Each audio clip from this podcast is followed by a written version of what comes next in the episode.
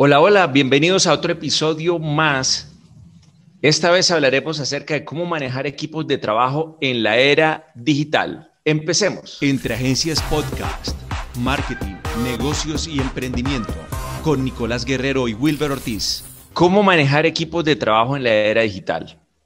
Estábamos a punto de grabar un episodio de los que teníamos programados para este podcast cuando estábamos charlando con Nick acerca de nuestras experiencias en el mundo laboral, ¿no? Tanto liderando equipos como formando parte de ellos. Y bueno, nos surgió, nos pareció interesante que grabáramos algo acerca de eso que estábamos hablando y precisamente de ahí surgió pues este episodio. ¿Qué opinas, Nick, acerca de este tema? Bueno, un tema que creo que va muy de la mano de, lo que es el liderazgo, ¿no? Pues en el caso de, ponernos en el papel de, de jefes, ¿sí? Eh, cuando tú tienes un equipo a cargo, tienes personal a cargo y te ven como el jefe, pues obviamente tienes un papel de liderazgo. Y ya digamos que también estamos conversando de cuando éramos empleados y también cómo manejamos esas, esas relaciones, ¿no? todo es básicamente tratar de llevar un equilibrio entre los beneficios que obtienen ambos papeles, ¿no? Tanto un empleado como un jefe, ¿sí? Pues no me gusta mucho la palabra jefe, yo prefiero un líder, ¿sí? Em, pero bueno, esas son cosas mías. Sí, sí, sí. El tema del líder, bueno, yo creo que ahí están las teorías de la administración, algo así recuerdo de cómo liderar los equipos, eh, de que hay una teoría que es como más paternalista, en otra que es como más eh, autoritaria. Entonces, eh, pues uno encuentra eh, muchos líderes, por decir algo, para, acuñar el mismo término tuyo, que manejan eh, su equipo de cierta forma. ¿Cuál crees tú que es la mejor manera de manejarlo? ¿De una forma paternalista o de una forma autoritaria? yo creo que ni tanto una ni la otra, ¿no? Tiene que haber como un equilibrio, ¿sí? Porque es que cuando eres autoritario, entonces ya te perciben como, como el, el jefe pero como el jefe tipo de los juegos de Nintendo, Bowser o una cosa así, donde eres el, como el malo, ¿no? Como el villano, ¿no? Estás trabajando para el villano. O sea, me mandan a hacer cosas y las tienes que hacer sí porque sí. Porque yo Por una paga. Exacto, sí. Entonces, no, mira, tal vez ese, ese tipo de, de liderazgo no es el mejor, pero cuando ya te vuelves tan paternal, entonces es como que puede que se te vaya la mano en un tema como que ya eres súper sobreprotector con tus empleados como si fueran tus hijos, ¿no? Entonces mm. les perdonas todo, entonces tranquilo que para cualquier cosa hay, solución, que de cierta manera sí, pero pues, o sea, y, tiene, y, hay que generar un, un ambiente laboral eh, cómodo, pero también que sea, digamos, retador, ¿sí? Pues para que la gente siempre se sienta motivada a, querer hacer más, ¿no? Y ahí es donde pues tiene que haber un equilibrio, pues para que se sientan en confianza de poder decirte cosas, de, contarte ideas, ¿sí? Y incluso de, ser una contraparte a ideas que tengas tú, ¿no? Eh, que, puedas recibir feedback en cuanto, sí, mira, me parece buena la idea, pero eh, también creo que puede pasar esto, esto, esto. Entonces, ¿qué tal si esta otra idea. Esas son cosas que yo por lo menos aprecio muchísimo. Sí, es importante la retroalimentación que le puede dar uno el equipo. Así puedan sonar las ideas un poco descabelladas, un poco eh, tontas, si se le quiere decir, pero esa retroalimentación es la que enriquece y que permite también obtener otra perspectiva. En el caso particular, bueno, de lo que te pregunté, yo soy un poco más de la línea paternalista, que yo creo que se enfoca más a lo de los nuevos líderes, porque de pronto encontrar el, punto medio tendría también unos tintes autoritarios y no me inclino mucho por, por esa línea.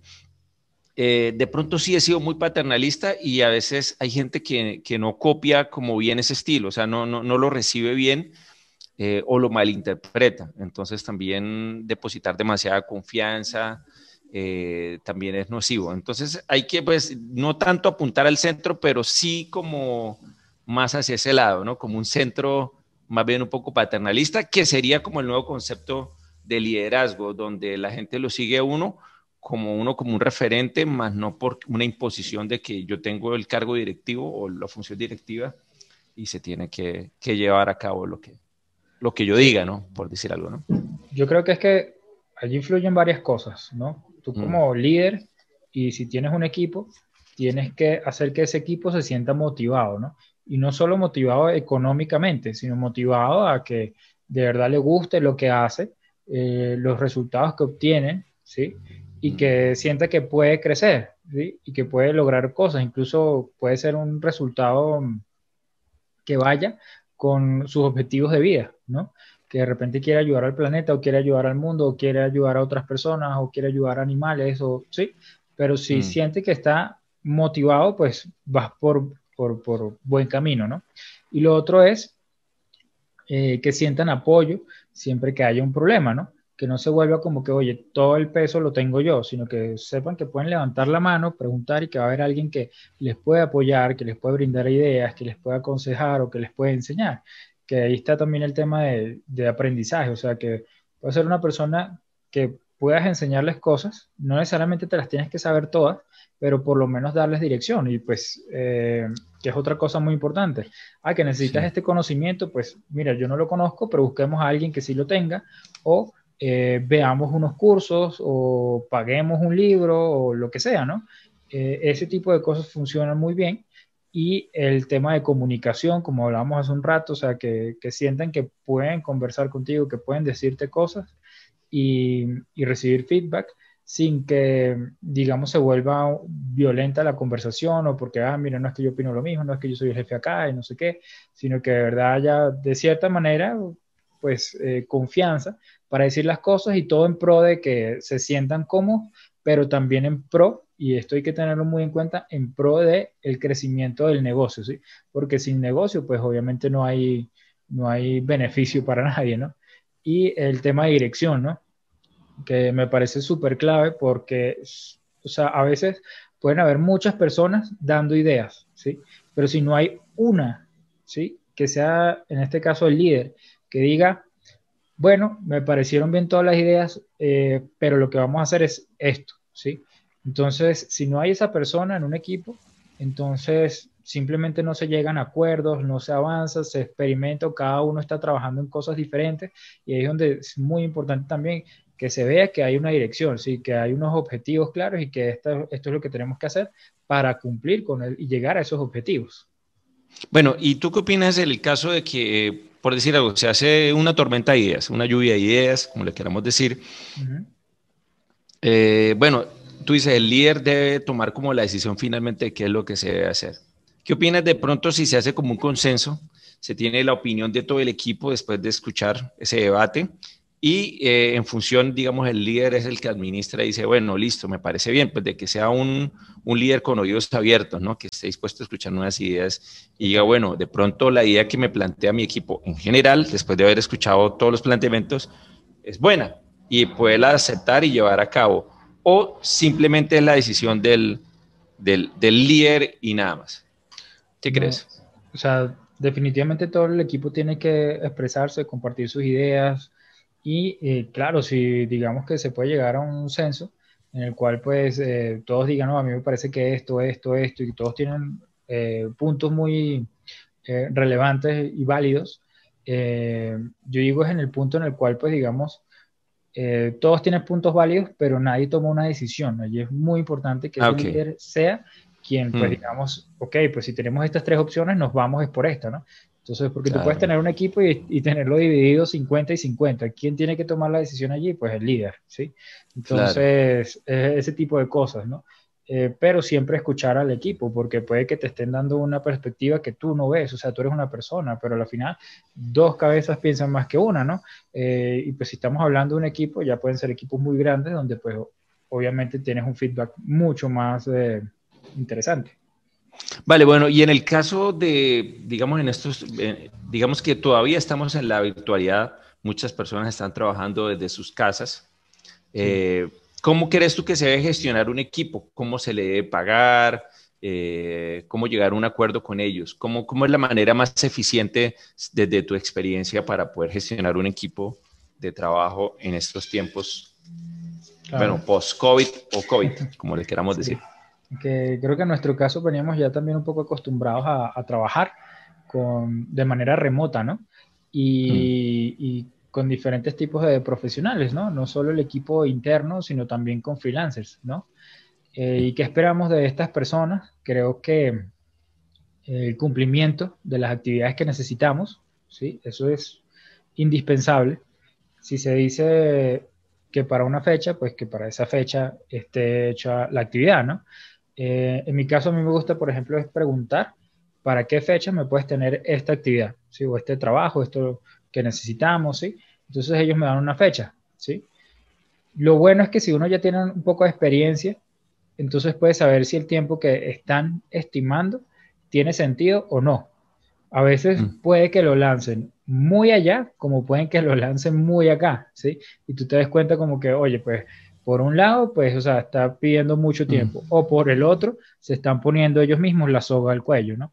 Entonces, son mm. temas que un poquito con la experiencia tú puedes decir, no, pues si esto es, por ejemplo, un diseño o una campaña, o hay que montar una página, esto puede llevar no sé cuántos días, entonces tiene sentido que para tal día me lo tenga, pero siempre preguntarles a ellos, ¿para qué día me lo puedes tener? ¿Sí?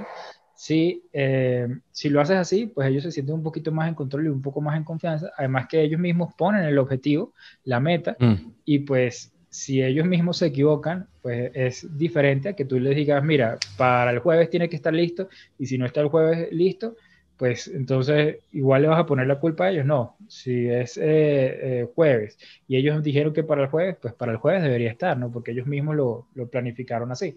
Entonces, ahí hay, pues digamos que hay un mundo de variables, de cosas que pueden estar pasando, pero siempre es bueno, o sea, considerar eh, que sea como una conversación, una discusión, un acuerdo al que lleguen ambas personas, ¿no? Sí, bueno, y para, para el caso de los cargos operativos, de las funciones operativas, eh, ¿cómo crees que es mejor gestionarlo? ¿Por horas o por objetivos? Mm, bueno, yo creo que es mejor por mm. objetivos, ¿sí? Eh, mm. Pero obviamente definiendo tiempos, ¿sí? Eh, no es lo mismo que se cumpla el objetivo, pero que te lo cumplan en dos años, cuando lo necesitas en una semana, ¿sí? Y pues eh, por horas creo que también es muy relativo. Yo sé que hay muchas empresas que trabajan por horas, pero es que el, el, tiempo es un poquito relativo, ¿no? O sea, a veces a una persona creativa pedirle que trabaje por tiempo, mira, puede ser que en tres horas eh, mm. haga un trabajo increíble que tal vez en otro momento le lleva dos días completos porque no tenía la inspiración o porque sí, estaba un poquito... El famoso valle creativo que llaman. Sí, correcto. Entonces, ahí son cosas que, digamos, son muy difíciles de, controlar eh, mm. con tiempo, ¿no? Porque cada hora no es realmente tan productiva como, como las otras, ¿no? Hay horas que mm. eh, eres más productivo y otras que eres menos productivo, pero ahí lo indispensable es que se cumpla el objetivo, ¿no? Entonces, pues siempre que haya una organización a la hora de trabajar, pues para que puedas cumplir con ese, ese tema creativo, el desarrollo, el diseño, etcétera, ¿no? Ok, eh, pues hay mucha gente que es partidaria de trabajar por, por tiempo, ¿sí? Y sobre todo porque pues ahora las personas ya no están ocupando un puesto en un área, en un espacio como tal, sino pues cada uno es de sus casas, utilizan herramientas como lo menos de, monitoreo de trabajo remoto como Script, Shot Monitor, que eh, envía capturas de pantalla, eh, la persona marca el tiempo desde qué hora comienza, cuando quiera parar, marca el tiempo de de que para y realiza otra actividad, pero no se le contabiliza el tiempo para que pues obviamente tenga también su privacidad. Pero esas herramientas también brindan una posibilidad que la gente también, al ser observada, la gente aumenta el rendimiento. Entonces, eh, por decir algo, bueno, listo, yo voy a trabajar medio tiempo, por decir algo, para una empresa. Entonces, esa empresa me monitorea mi trabajo esas cuatro horas, que yo lo puedo hacer a las 8 de la mañana, lo puedo hacer a las 2 de la tarde, a las 10 de la noche, a la hora que yo estime conveniente, pero siempre y cuando que cumpla las cuatro horas y que esas cuatro horas las ejecute. Entonces, las personas al ser observadas, por decir algo, cambian su comportamiento y como que decir algo mejoran su productividad. Entonces, es una forma también, digamos, de que puede ser beneficiosa hasta para la misma persona que está siendo controlada. No sé qué opinas ahí al respecto. Lo, que dices es cierto. A mí no me gusta, pero es cierto, mm. aumentar la productividad. Sin embargo, eh, a mí no me gusta aplicar ese tipo de, de herramientas. Creo que son un poquito invasivas o tal vez sientes como mucha presión que en un principio sí, vas a ver el rendimiento, ¿sí? Pero tal vez al mediano o largo plazo vas a ver otro tipo de problemas eh, que tal vez se vean reflejados en que, no sé, hay estrés, eh, hay, ven mucha presión, entonces se empiezan a enfermar. Entonces, mm. creo que prefiero que manejen su tiempo y que ellos estimen los tiempos de las actividades y obviamente mm. uno puede negociarlo como que, pues si, si, si te estiman demasiado tiempo, pues entonces conversemos, escalemos cómo, cómo piensas llevar esa actividad, cuáles van a ser los mm. pasos para poder organizarlo y de verdad crees que te va a llevar tanto tiempo en tal caso, ¿no? Y de la misma manera, en el sentido contrario, que también me ha pasado mucho, ¿no? Eso, mira, eso te lo tengo para mañana, ¿no? Esta noche. Y resulta que no mm. están considerando que tienen otras actividades que hacer, ¿no? Entonces, no, mira, yo creo que se te está olvidando que hay que hacer esta otra cosa, entonces, eh, mira, si me lo entregas para mañana o para pasado, está bien, ¿sí? Entonces, listo, pero que haya esa negociación, ¿no? Esa discusión de, mira, para tal fecha y que sean conscientes y sean bien organizados en, en ese aspecto, ¿sí? Eso para mí es lo indispensable. Claro, depende también del tipo de trabajo que se esté realizando. Por decir, bueno, en el caso del diseño gráfico que tú me estás comentando, a veces la gente no tiene la inspiración, no se siente, eh, sí, no le llegó la musa, por decir algo, o el famoso valle creativo, están en un valle creativo. Eso influye, pero por decir algo, en, funciones donde realizan microtareas, cosas de esas, a veces se requiere tener ese control, ¿sí? Porque precisamente eh, es una labor que hay que ejecutar y no se requiere, digamos, inspiración para hacerlo. Sí, pues obviamente una disposición para ello, pero no es que se requiera una inspiración para hacerlo. Entonces, para ese caso, pues yo creo que, que se aplicaría muy bien esa, esa situación, ¿no? Sí, sí, sí, es cierto, es cierto. Entonces es importante tenerlo muy presente. Bueno, y para ir redondeando, entonces, Nick, eh, no sé si tengas alguna experiencia que me, nos quieras comentar con respecto a lo que ha vivido con el manejo de equipos, siendo parte de ellos como liderándolos. Experiencias muchas, o sea, pero bueno, tanto como empleado como, como líder, ¿no? Como, jefe, un poquito, que no, no, soy muy amigo de esa palabra. Em, pero, pero pues sí, o sea, digamos que trabajando, pues digamos, para una empresa, mm, recuerdo que, bueno, hay algo que nunca olvido y es eh, que yo era consultor en una empresa bastante grande y eh, en esa empresa, pues digamos que surgían problemas muy frecuentemente y, estos problemas no son problemas sencillos, eran problemas que significaban cientos de miles de dólares, ¿sí? Entonces, pues obviamente se maneja mucho estrés, eh, hay un poquito de, de, caos a veces y eh, se busca también, y uno se da cuenta, el tema de que hay que encontrar un culpable, ¿no? De pasó tal cosa, entonces, ¿quién tiene la culpa, no? Y yo siempre he sido más como de, pues en vez de enfocarnos en quién tiene la culpa, pues vamos a primero a, solucionar, ¿no? Y, eso es lo más importante. Y bueno, recuerdo que en ese entonces eh, se me acercó un, un, project manager de uno de los varios que había y me, me pregunta, oye, ¿tú cómo haces, no? ¿Cómo haces para no estresarte, para siempre estás muy tranquilo, muy relajado? Mm. Eh, ¿Cómo haces si, si, si, tenemos todo este tipo de problemas y, y, qué, pasa si, si algo sale mal? Y yo le decía, pues, la verdad es que, ¿qué podemos hacer? O sea, ¿qué ganas tú preocupándote? Si cuando surge un problema, pues lo que tienes que hacer es ocuparte, ¿no? Buscar una solución. Y, digamos que esa es un poquito mi, mi filosofía, ¿no? De nada sirve estar estresándote, preocupándote, pensando en mil escenarios de lo que podría salir mal. Lo mejor es pensemos, ok, si salió mal, ¿cómo podemos arreglarlo, no? Y ya después, ¿cómo podemos hacer para que no vuelva a pasar, ¿cierto? Entonces, eso digamos que a nivel de experiencia con, como, como empleado, digamos, ¿sí? Mm. Em, ya digamos que yéndonos al otro lado, eh, ya como líder, pues podemos hablar de varios tipos de experiencias, ¿no? Entonces, pero digamos que yo resaltaría bastante el tema de que tienes que tener ese, crear ese equilibrio de beneficios, ¿sí? Porque me ha pasado y yo he aprendido, he tenido mis fracasos también como líder, ¿sí? Que, pues digamos que presiento que una persona no se siente del todo cómoda, ¿sí? Y que, y que pronto puede estar renunciando, ¿no? Entonces, eh, puede pasar por varias razones. Puede pasar porque tal vez no se siente cómodo con su pago, no se siente cómodo con el ambiente, no se siente cómodo porque tal vez no está siendo retado laboralmente o profesionalmente, tal vez porque eh, no están motivados, eh, les hace falta confianza también para hablar contigo, es algo muy común, ¿sí? Eh, cuando no generan la suficiente confianza para que se acerquen y te cuenten las cosas. Entonces, mira, puede pasar que, y me ha pasado, gente que después de un tiempo de que tú les dedicas y, les enseñas y se entrenan y, y, adquieren un nivel de responsabilidades que te es muy útil, eh, puede que se vayan a, a, otro lugar por 50 dólares de diferencia, ¿sí? Que tú dices, oye, pues se hubiera acercado a mí y me dice, oye, por 50 dólares, pues uno uno paga la diferencia y sin ningún problema, ¿no? Pero pues a veces es, es, eso, uno fracasa tal vez detectando esas cosas o poder generando esa confianza para que se comuniquen contigo. Entonces ahí hay un tema también de, de, de generar ese ambiente donde hay un equilibrio de beneficios y siempre que haya ese equilibrio de beneficios, pues tú vas a tener a tu equipo contento, la gente no se va a ir y más bien van a seguir trabajando y motivados, sí, eso es lo, lo importante. Eso creería yo que es como lo más clave de lo que yo he aprendido.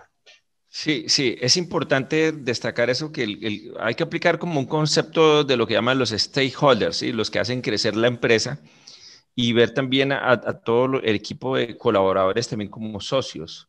Y bueno, y creo que también a su, o sea, el tratamiento del socio que debe plantearse desde una perspectiva del gana-gana, que mucha gente lo dice, pero en realidad no lo aplica. Generalmente en, nuestro, pues en nuestra mentalidad latina se aplica el, concepto de que el socio es como para ver cómo yo tomo más ventaja de la otra persona.